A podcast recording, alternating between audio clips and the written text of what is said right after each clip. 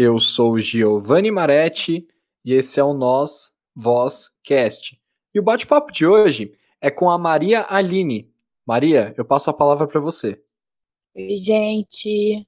Bom dia, boa tarde, boa noite. Não sei em que momento do seu dia, mas está suave, está saudado. Eu sou Maria Aline Rodrigues, eu sou uma mulher, eu sou mãe da Maria Luísa, de 7 anos de idade, mas eu não sou só isso. Eu vou me apresentar aqui um pouco como a gente se apresenta lá na Academia da Criatividade. Eu vou dizer um pouquinho quem eu sou sem dizer o que eu faço. Então, eu sou um ser curioso, uma pessoa que gosta de conhecer de tudo um pouco, muito ligada a gente, adoro estar com gente, conectar pessoas e ideias e soluções. Gosto muito de olhar para o céu, olhar para as estrelas, ver o sol nascer, ver o sol se pôr, ver nuvem no céu, olhar para a natureza, ver a planta crescer, acompanhar esse tempo de crescer, os bichinhos como eles se movimentam, como é que eles se escondem quando eles aparecem gosto de jogar, gosto de brincar, gosto de dançar. Música para mim é vida. Eu gosto de ouvir, cantar, dançar, tipos variados. Só não gosto de música ruim. E isso é um conceito muito amplo, então cada um escolhe sua música ruim. Gosto muito de cinema com pipoca, apesar de agora não estar tá podendo. Gosto muito de filmes de ficção científica que me faça pensar, que me faça me emocionar. Filme de super-heróis, essas sagas maravilhosas. Também curto muito, tipo Harry Potter, Senhor dos Anéis. Tudo que me faça sair dessa realidade, distopias, utopias também são muito bem-vindas. E é isso. Perfeito. Maria, desde já, mais uma vez, eu agradeço sua presença aqui no nosso Vascast. Só para o pessoal saber, a Maria é minha amiga do Clubhouse. Nós nos conhecemos lá. Ela fala muito bem, eu gosto muito das falas dela. Ela organiza grandes palestras, grandes, grandes salas né, de reuniões com temas é, voltados para a questão pessoal, para a questão psicológica. E, Maria, você faz esse, esse papel que é super importante, ainda mais no momento que nós estamos vivendo de pandemia, sobre o Clubhouse. Como você vê aquela plataforma e o que você imagina que poderia ser feito para melhorá-la ainda mais? Então, eu sou uma recém-chegada, né? Assim como você. Eu acho que eu não tenho nem um mês lá dentro, mas é muito intenso. É um clube de pessoas que vão sendo conectadas umas às outras de uma forma muito aleatória. É um grande eu brinco que é um grande Orkut com áudio, com canais de rádio, para você se conectar com pessoas que curtem é, interesses comuns, né, em salas temáticas.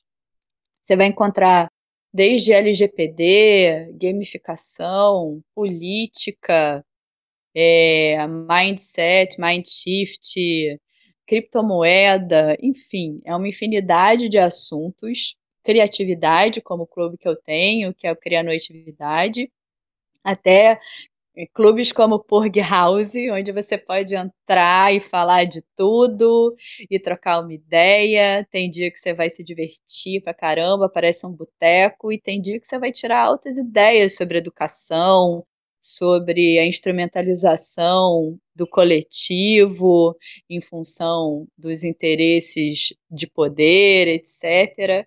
Então é muito diverso, é muito interessante, ele é muito bom como uma plataforma de networking para negócios e para conhecer pessoas incríveis, ter trocas incríveis. Agora, eu só dou um aviso. Existe vida fora do Clubhouse, mas ninguém quer sair. É uma plataforma incrível. É maravilhosa. estou há quatro dias e assim, já me encontrei com a galera do Purg House. Sinceramente, assim, é, é, é, são, é muita coisa acontecendo. Você pode. O Clubhouse, né, que nem foi falado, ele é uma plataforma que você vai estar com quem você quer estar, né? Exatamente. E você pode estar, tá, desde eu conhecer o Giovanni, como se eu quiser trocar uma ideia sobre comunicação não violenta, eu vou conversar com Dominic Butter, ou eu vou trocar uma ideia com o Ciro Gomes quando ele aparece lá para falar. Assim, não estou dizendo que eu seja sectária, só um exemplo, tá, galera? Fica aí solto para vocês. Mas o que, que pode melhorar? Ele é um clube. Para todo clube precisa de convite. Então, como ele veio dos Estados Unidos ainda para a galera só que tinha iPhone, agora que tem o Android, é que está se expandindo a possibilidade de mais sócios, vamos dizer assim, entrarem. E a gente ainda precisa democratizar mais esse acesso. Ele ainda não é amplamente divulgado, conhecido e disponibilizado. Mas acredito que vai chegar esse momento né? Eu acredito que faltem muitas vozes importantes lá dentro. O momento que tiverem essas vozes que precisam de protagonismo, junto com as que já têm protagonismo, principalmente social, principalmente de classe, de identidade, que trabalhem as diversidades, que construam novas realidades de diversidade, de aceitação, de consenso mínimo, a gente vai estar realmente influenciando a sociedade para um caminho melhor. Tá vendo, pessoal? Por que, que eu acesso o Clubhouse? Olha que mulher fantástica é a Maria. Não preciso falar mais Ai. nada. é, você atualmente mora no Rio de, mora na Bahia, né? Você vem Isso. do Rio de Janeiro? Exatamente. Então, vou contar um pouquinho da minha história. Vocês têm quantas horas para escutar? Eu sou carioca, nascida no Rio. É, morei lá no Rio até 2008. Sou advogada de formação Trabalhei alguns anos na área de ambiental, recursos hídricos, licenciamento, mas eu me descobri insatisfeita e pivotadora desde muito cedo, apesar de nem saber que essa palavra existia na época. Minha primeira pivotagem foi quando eu fui para a área de gestão, que foi mais ligada após que eu fiz, gestão de negócios sustentáveis. Eu trabalhei mais ou menos uns 20 anos na área de óleo e gás e navegação, na parte de gestão estratégica de negócios, com foco em qualidade, saúde, meio ambiente, é, segurança, sistemas integrados, requisitos legais, tanto como consultora quanto como auditora. Então, eu trabalhava com aquele sistema bem quadradinho, cheio de papel, cheio de regra. E aí, quando minha filha nasceu em 2014, a única coisa que eu sabia é que depois que ela crescesse um pouco, eu não queria mais aquilo. Não é porque eu não queria trabalhar, não. É porque eu percebia que dentro das organizações, quando a gente está trabalhando com gestão, o gestor ele fica meio no papel de marisco, sabe, entre a pedra e o barco. Então aquilo me incomodava bastante. Eu não sentia aquilo muito focado no colaborador, sabe? Era muito focado no lucro, no resultado e as pessoas que estavam envolvidas, elas não tinham muita voz, elas não tinham muita importância, elas não tinham muito protagonismo. E aí eu só sabia isso. E depois que eu parei e voltei a trabalhar, eu comecei a me envolver com projetos de autodesenvolvimento coletivo, como o Projeto Oportunidades, que eu ajudei a fundar. Comecei a participar dos meetups de Business Transformation, que é um movimento para trabalhar é, organizações lá feitas né, do século XIX, do século XX, a se adequarem aos novos modelos propostos né, nessa transição de era que a gente está vivendo, esses novos modelos econômicos que estão sendo trazidos. Então, seria uma substituição do lucro pelo lucro, mais para o propósito, é, das chefias pelas lideranças compartilhadas e por aí vai, né? Eu comecei a me envolver com isso, com movimentos de inovação, de startup, de criatividade. É, fiz formação em coaching, fiz a minha formação em reaprendizagem criativa, que é uma formação maravilhosa para trabalhar os mitos e bloqueios em criatividade, e comecei a perceber que brincando e jogando a gente conseguia resolver, pelo menos lá em casa com a minha filha, coisas interessantes, de uma forma divertida e leve. E aí eu fiquei pensando por que não levar isso né, para o mundo coletivo, adulto, corporativo. E eu fiz algumas formações. A primeira foi de Lego Serious Play, que é um método com Lego para formatar né, em 3D ah, algumas questões que podem ser resolvidas no modelo 3D, tanto de forma individual quanto de forma compartilhada.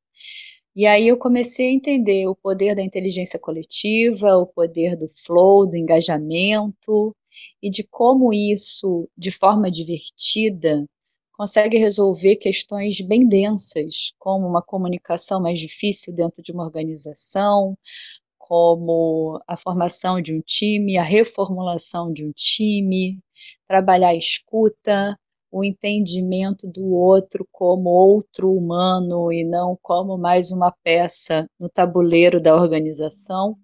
E comecei a perceber o quanto isso humaniza as relações.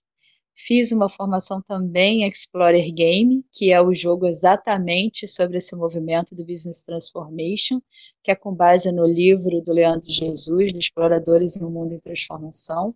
E aí abriu a porteira comecei a desenvolver jogos em parceria com outras pessoas né, do ramo de gestão de projetos, como Empreen Game, e outros que estão aí no forno. Fiz a minha formação depois em, em Game Designer, e hoje eu tenho a minha empresa, que é a Mar Games Jogos que Curam, que é para trabalhar essa reumanização de coletivos e organizações, sabe?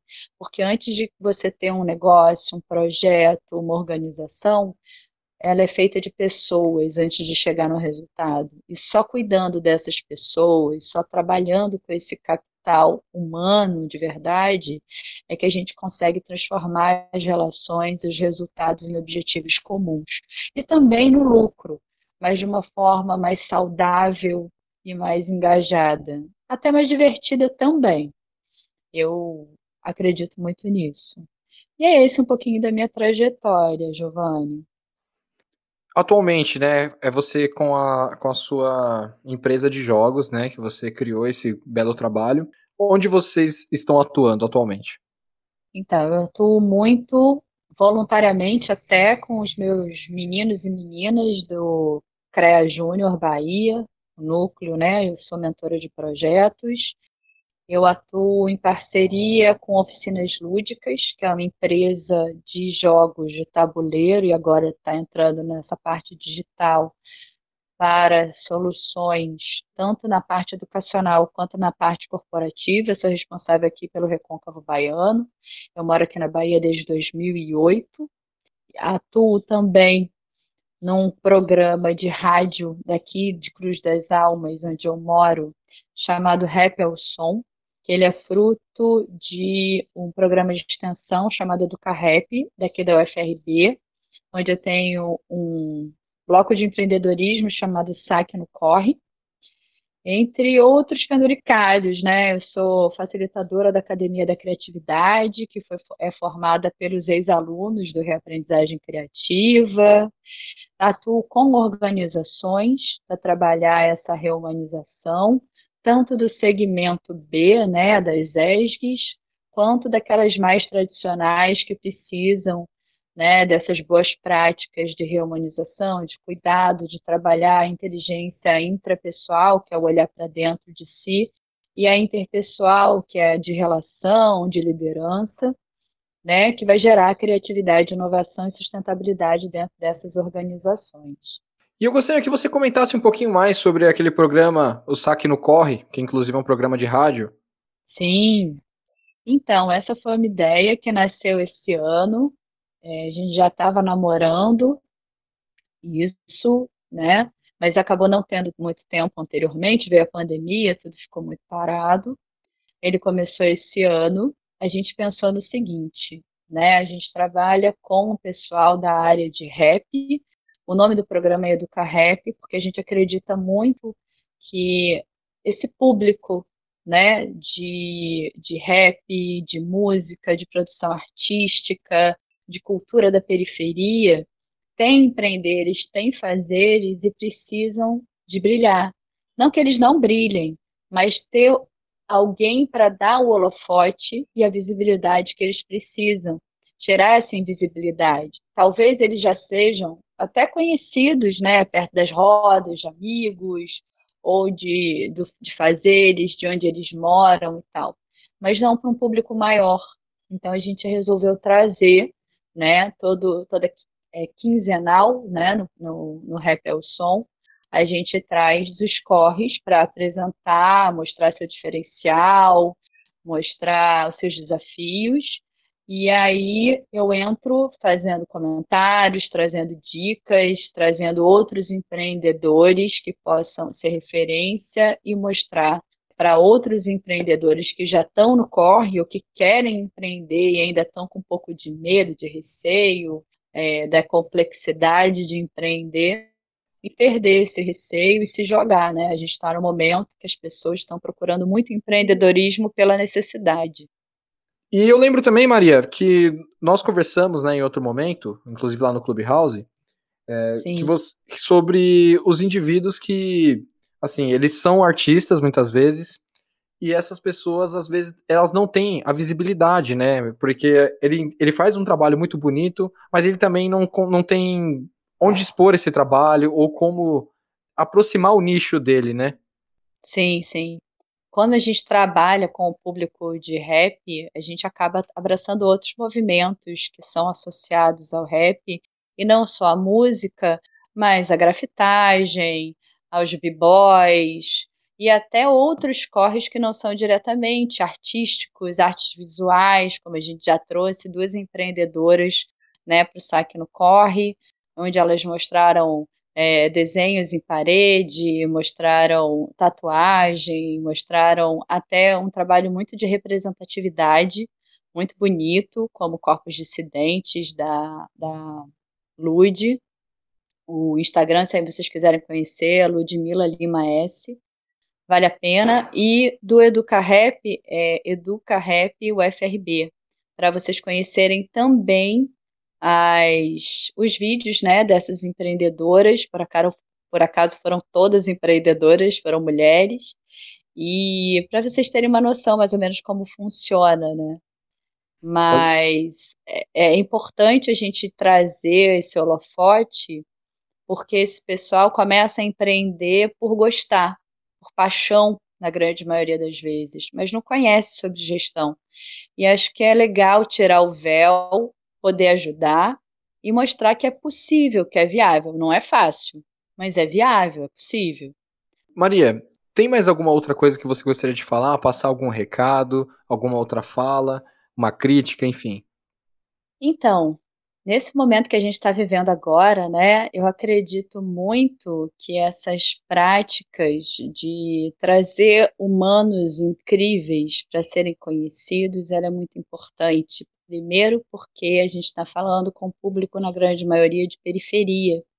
É muito importante a gente mostrar que existe protagonismo local, que a gente pode trabalhar o protagonismo cidadão, né? A gente pode dar conhecimentos de forma que essa pessoa possa se tornar um protagonista local influenciar para boas práticas, para em vez de uma um garoto, uma garota, olhar o tráfico como uma única opção, ele entender que dentro daquilo que ele gosta de fazer, ou que ele vê outras pessoas fazendo e ele achar legal, pode ser o ganha-pão dele.